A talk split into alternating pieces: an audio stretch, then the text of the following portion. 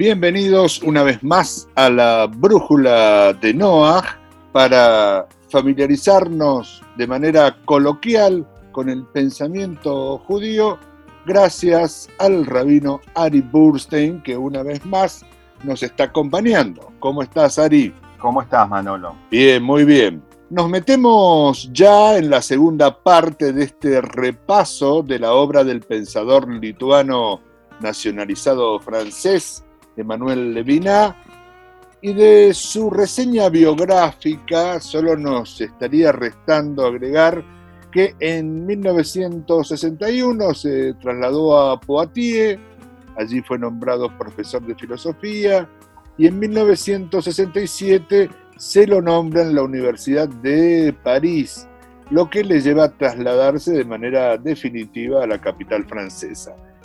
En 1976 dictó su último año de docencia eh, regular en la Sorbona, donde impartió algunos cursos que luego van a ser publicados en la obra Dios, la muerte y el tiempo, un texto por demás recomendable. En 1984 finalizó su vínculo como profesor honorario allí en la Sorbona.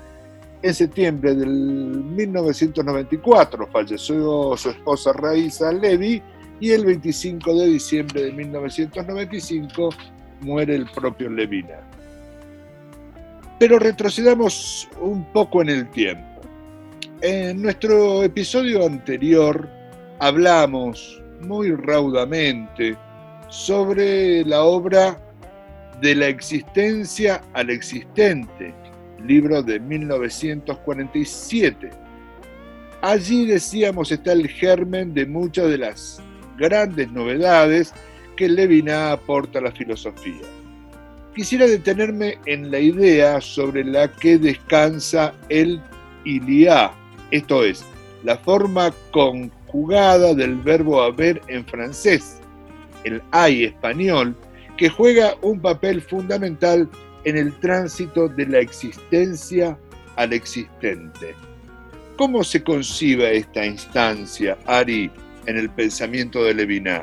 Bueno, eh, está muy buena tu técnica de ir analizando cronológicamente la obra de Levinas y creo que tiene su tiene realmente su razón. Hay acá, hay acá un eh, desarrollo de la obra, pero posiblemente, y esto es un, creo a mi gusto, un error que tienen la mayor parte de los investigadores, está como demasiado prolijito ese desarrollo. Por ejemplo, la principal influencia, o yo diría lo principal que se agrega, está en una nueva eh, introducción que Levinas agrega en el año 63. Es decir, como es algo extrapolado esto del futuro.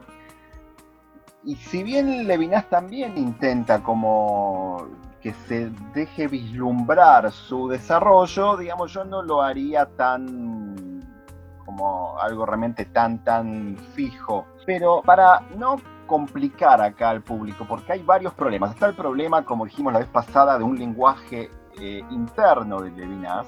Está el problema que también, a lo mejor vamos a hablar hoy de la teoría del lenguaje, pero está el problema también de eh, en qué idioma habla Levinas. No sé, por ejemplo, en este caso hay un estudio muy interesante de la profesora Silvana Rabinovich, que es una argentina radicada en México, que se llama La huella del palincesto, que habla acerca de las influencias del hebreo en la obra de Levinas, incluso en una etapa temprana, y hay muchos juegos de palabras o muchas cuestiones que tienen que ver con eso, y él no lo revela muchas veces. Y ni que hablar que hay también influencia del alemán acá entonces yo diría, el alemán, el francés y el hebreo son claves para entender algunas cuestiones que se hacen un poco oscuras en escritos de Levinas. En la obra que vos acabás de citar, Manolo, se considera como una especie de preámbulo, digamos, a lo que sería después totalidad infinito, y después el tiempo y el otro son como una especie de preámbulo a, a, lo que después sería el descubrimiento de la exterioridad, etcétera, etcétera. Pero acá Levinas en este estadio está como indagando acerca de la pregunta por el yo, intentando diferenciar, diferenciarse de Hegel y de Heidegger. Y hay una pregunta por el yo que es un poquito oscura, que es la pregunta por el yo en una situación caótica o en una situación caótica en el sentido bíblico, digamos, en, lo que la Biblia dice el Tou Babou, primer estado de la creación, un estado caótico, y cómo yo intenta ir desarrollándose y superando esa etapa, digamos que es la, es la primera etapa de la, de la existencia del yo. Todavía no hay una, un intento de dirigirse hacia algo trascendente o a lo que después eh, Levinas va a llamar eh, infinito, ni que hablar, todavía no aparece la idea del otro. Y hay algo que eh, los investigadores dicen que Levinas está hablando de alguna manera de experiencias personales de él que todavía tienen que ver con la Segunda Guerra Mundial, con, la impersonalidad que produjo la, la experiencia de los campos de concentración el campo de, prisioneros del estuvo. Es decir, hay algunos que lo asocian con situaciones sociohistóricas. ¿no? Eso es una posible interpretación, pero si vos lo querés ver desde el punto de vista que estás intentando llevarlo vos, que me parece bien, es esto es una especie de preámbulo de qué pasa con el yo antes del encuentro con el otro. Y el yo es un caos sin identidad, eh, es un lugar donde la palabra, la palabra clave en este libro, y ahí está el juego, el juego con, con las citas en francés que vos tirás, la palabra clave es el fluir, ¿ok? Pero el fluir acá es en un sentido, en el, fluir donde no hay reglas y no hay eh, definiciones. Es el fluir del caos solamente.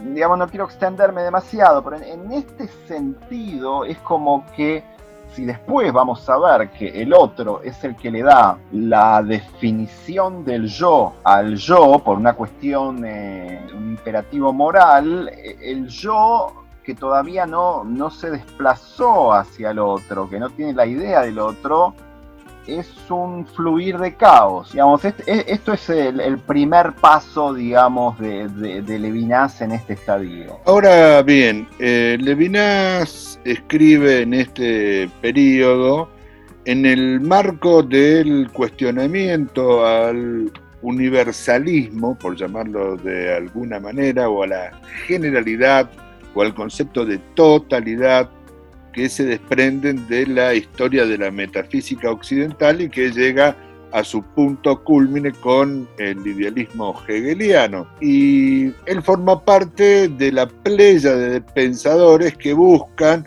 situar el ser en las circunstancias particulares del existente. Y Levinas entiende que ni siquiera la ontología heideggeriana llega a esa instancia.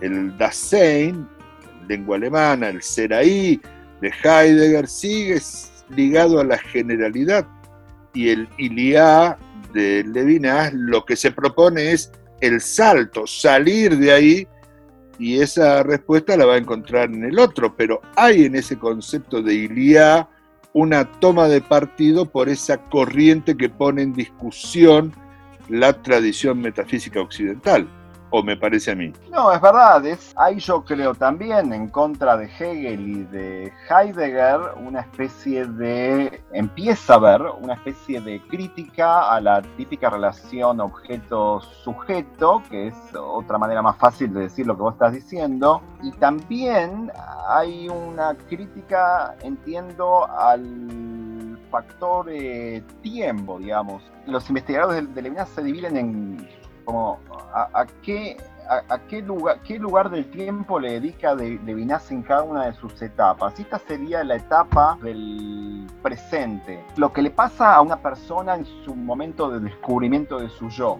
Heidegger es una especie de em, visión del futuro todo el tiempo, porque el hombre es, eh, está, lo que regula al hombre es eh, la conciencia de su muerte. Y Hegel, por otro lado, eh, hay todo un futuro basado en un análisis dialéctico del pasado que lleva de manera casi determinista un futuro. vamos a resumir, Manolo, para que, no, para que se nos entiendan nuestros oyentes. Estamos de acuerdo que hay acá una etapa de intento de liberarse de sus maestros, de las filosofías más conocidas y más eh, eh, influyentes de su época, y es una etapa primaria de Levinas en ese sentido. Eh, también en aquel año se publican las conferencias que se reúnen bajo el título El tiempo y el otro, texto que recién mencionabas, y que tiene algunas claves ya para pensar la madurez filosófica de Levinas. Pero si te parece, lo vemos enseguida, nos tomamos un par de minutos para ordenarnos y luego seguimos.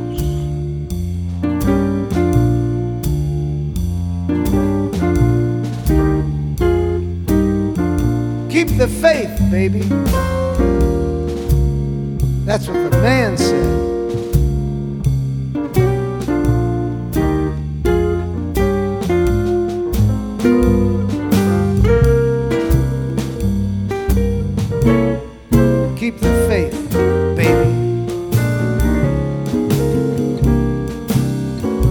I ain't down.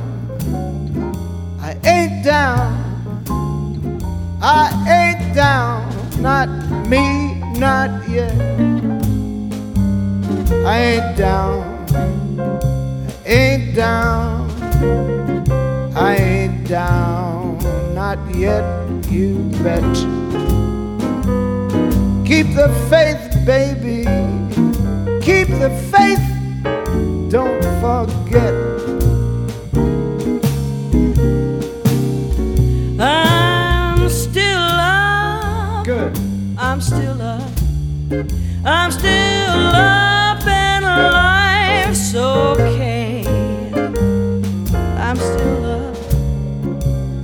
I'm still up. I mean to stay that way. So keep the faith, keep the faith, baby. That's what I say. I'll go on, I'll go on, I'll go on and do my best.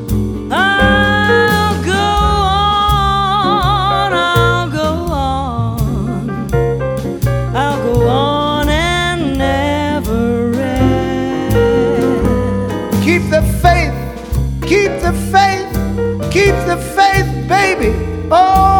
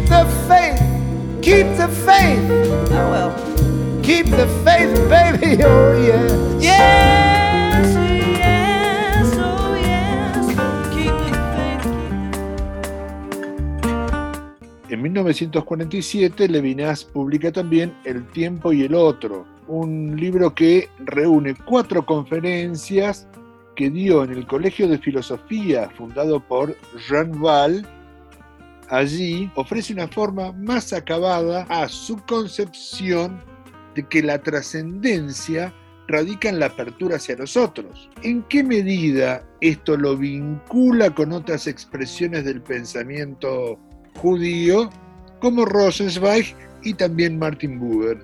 ¿Te parece que puede ser visto por ahí este, este texto, Ari? Sí, puede ser visto claramente a pesar de que hay algunas paradojas, digamos.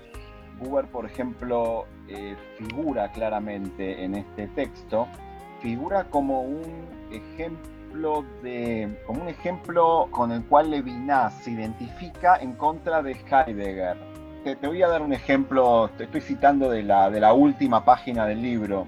A Heidegger, Levinas lo eh, asocia con el eh, Sein, es decir, que se define como la colectividad del con y según lo que se entiende acá, es una colectividad que no toma en cuenta algún tipo de reciprocidad como un vínculo de dos libertades separadas, ¿ok? Que eso sí, dice Buber, eh, se expresa en el yo tú de Buber, no en cualquiera, porque acá está citando otras clases de, existencialistas que hablan de diálogo y de relación.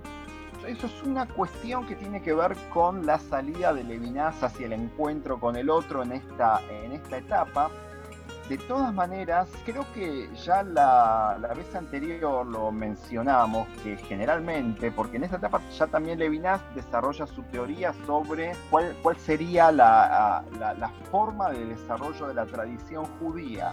Y en eso no está de acuerdo ni con Buber ni con Rosenzweig, y especialmente con Buber, pero a nivel filosófico, digamos, lo que Levinas no está de acuerdo es en que la relación yo-tú de Buber puede ser un yo-tú eterno, o la relación que Rosenzweig, como Rosenzweig define a la revelación, no hay una relación directa entre eh, Dios y el hombre, sino que va a haber una relación indirecta que, de la cual tenemos que tratar, que según Levinas está eh, simbolizada porque por lo que él llama la huella. Hay otra vez, hay ciertas identificaciones de Levinas con los existencialismos de Buber y de Rosenzweig, que fueron realmente sus maestros, pero cierta eh, diferencia que es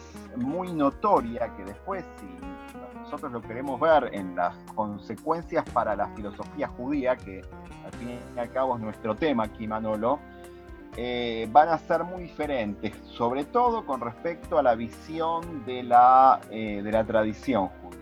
Hay algo que emparenta a este Levinas con pensadores como Rosenzweig y Buber y con la tradición judía en general.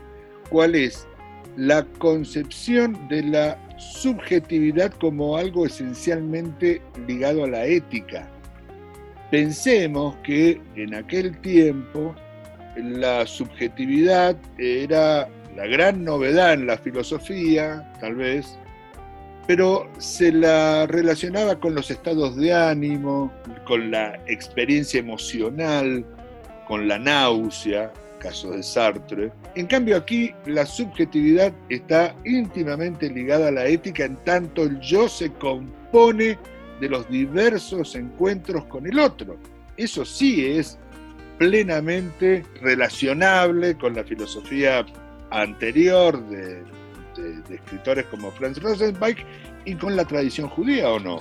No estoy seguro de esta definición tan tajante. Sí estoy seguro que es muy comparable en ese sentido Levinas con Hermann Cohen, donde la centralidad de la ética es clave. Con Buber es otro tipo de juego, porque es también cómo definís la ética. Digamos, si la ética es un, no sé, un conjunto de leyes eh, heterónomas, por ejemplo, o incluso autónomas, pero que vos tenés que elegirlas, es como que eh, no, no estoy no estoy seguro que Buber votaría por una opción así, porque es una especie de, de arruinar la espontaneidad de la relación yo-tú. Y Rosenzweig es, diría, un punto medio, no, no, no pone demasiado énfasis específicamente en esto, si bien es eh, alumno de Hermann Cohen, tiene eh, una visión realmente diferente, por ejemplo, a una, una, ética kantiana. Hay un artículo muy famoso del profesor eh, Méndez Flor que compara a Rosenzweig con Kant. Para Rosenzweig, otra vez, la ética, en todo caso, la ética vos la tenés que, tenés que apropiarte de ella y tiene que ser una apropiación existencial, ¿ok? y no, tampoco estoy seguro de que siempre sea eso el, el comienzo o el contenido de la, de la, revelación, más vale el contenido es de un sentimiento más de amor que de deber, como es en Levinas. Quisiera agregar un detalle para contextualizar aún mejor la situación de Levinas en la travesía de la filosofía europea de la primera mitad del siglo XX y que tiene que ver con el conflicto cultural, civilizatorio, si se quiere, entre lo germánico y lo latino en Europa, que tenía como principal pivot a la intelectualidad francesa. Recordemos que Francia y Alemania se habían mantenido en una situación bélica casi permanente desde la guerra franco-prusiana de 1870 hasta el fin de la Segunda Guerra Mundial en 1945. Incluso autores tan importantes y gravitantes como Hegel eran desconocidos en Francia y solo algunos intelectuales empezaron a familiarizarse con su obra gracias a los cursos ya míticos en la historia de la filosofía de Alexandre Koyev. Eh, allí asistían desde Sartre hasta Jacques Lacan. Heidegger también era un gran desconocido eh, para el ambiente académico e intelectual francés.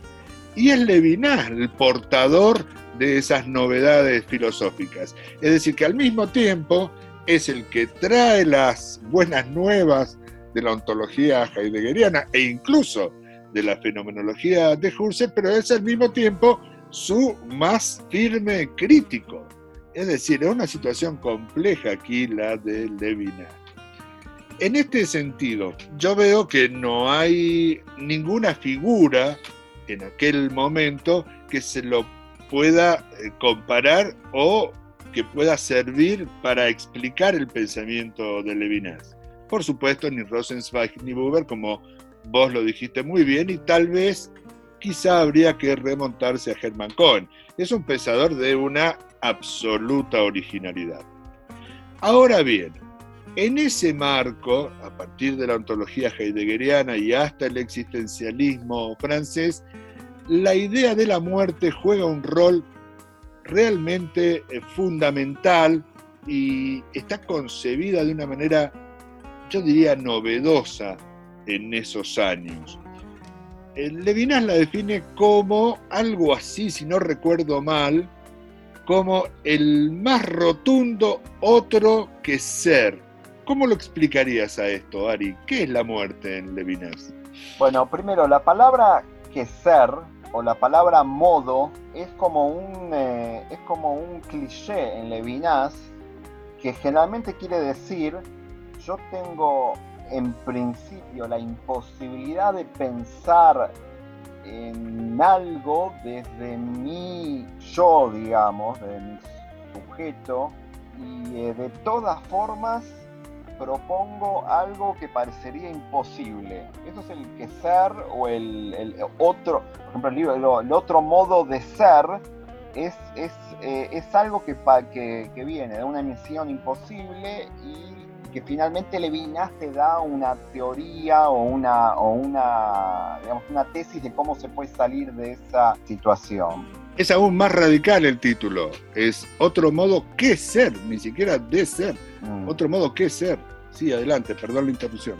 Ahora, yo entiendo acá que la, la muerte, que no es uno de los temas preferidos de Levinas, así como lo fue con Heidegger, incluso con Rosenzweig, que es el primer, eh, la primera oración de su libro, habla de, habla de la muerte. Digamos, hay acá otra, otra especie de existencialismo donde eh, yo te diría lo siguiente, acá está el sello distintivo de Levinas que a lo mejor él trae su lugar de nacimiento. La muerte, y aquí no, es algo definitivo lo, lo, que yo estoy diciendo, pero es una especie, está como una especie de colocado en el lugar de lo inaccesible en donde estaría Dios también, que es algo totalmente inaccesible no es algo realmente de lo cual podamos hablar, sí es algo que da, da sentido en, la vida, y esto es como parte de todos los existencialistas, digamos, claramente hay una diferenciación de Heidegger de, definir al, hombre del, ser para la muerte, eh, eh, etcétera, etcétera acá hay como una visión, yo te digo, desde el punto de vista incluso de la, historia de la filosofía judía, es como, es como un giro más rambámico de Levinas, que tiene mucho que ver también con su concepción de Dios. Absolutamente. Lamentablemente se nos terminó el tiempo, Ari, y vamos a tener que dedicarle un nuevo episodio a Levinas. Para mí, un gran placer, me imagino que lo compartís. Así que te espero en el próximo para seguirla. Dale, nos vemos, Manolo. Y a todos, gracias por acompañarnos.